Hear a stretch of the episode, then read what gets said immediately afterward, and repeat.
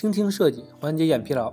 大家好，感谢收听 UX FM，我是主播 Lawrence。你可以在微信公众号中搜索 UX FM，关注我们的最新动态。今天为大家分享一篇来自于站酷的文章：阻力设计。何为阻力设计？我们可以把信息阻力简单的理解为产品的摩擦力。我们先来看一下百度百科是怎么定义摩擦力的：被阻碍物体相对运动。或相对运动趋势的力，俗称为摩擦力。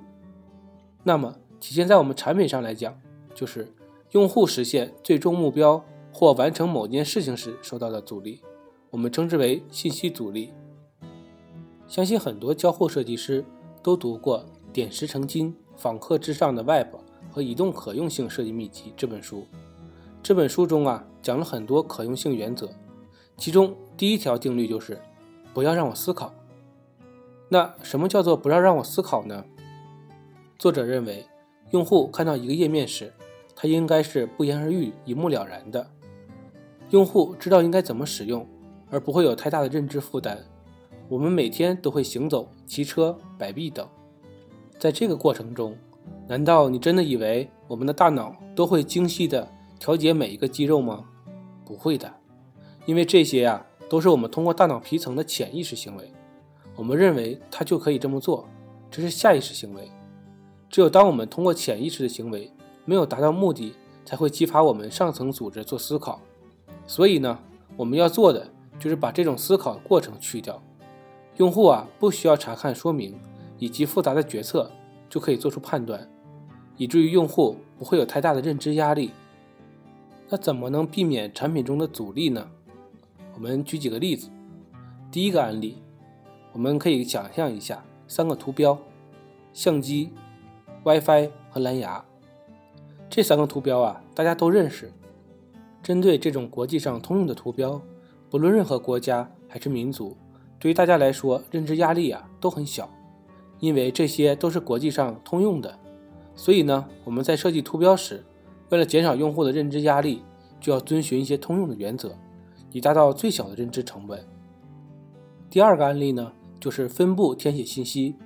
由于一些行业非常特殊，比如银行、支付宝等，注册流程啊，相对于其他网站来说，注册成本会很大，因为啊，涉及到个人信息的填写。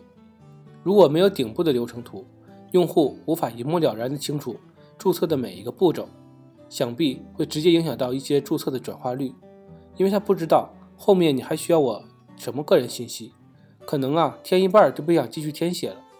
这是种无形的阻力，一直扼杀了我们的转换率。但是如果加入了顶部的步骤条，那么就会更加的一目了然了。用户知道我如果注册需要完成几步，分别都是什么，这样呢，用户填写起来会更加顺畅，使整个注册流程更容易让用户去掌握。第三个案例呢，就是 loading。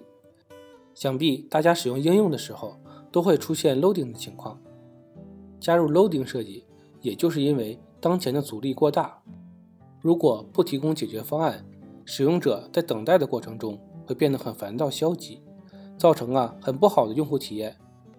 loading 也就是为了解决这个问题，减少阻力对用户的影响，在产品中加入情感化的设计，用 IP 吉祥物做一个小章鱼的 loading 动效，大大降低了用户在等待时的烦躁情绪。接下来呢，我们来聊一聊。我们为什么需要阻力设计？虽然说很多时候我们希望用户使用产品过程中可以行云流水，功能方面一目了然，但是啊，在我们的产品中真的不需要一点点阻力吗？事物都是有两面性的，或许换一个思路，想一下，阻力的存在不一定是一个坏事情。那什么情况下我们需要阻力设计呢？第一，出于安全的考虑。再举一个案例。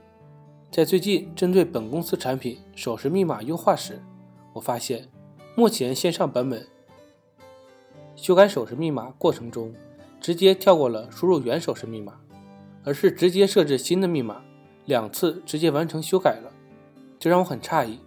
虽然我登录了账户，但是这种涉及到我个人信息安全的时候，竟然没有让我再次输入原始密码，而是直接重新设置密码，这种让我很没有安全感。这种呢就是很好的反例。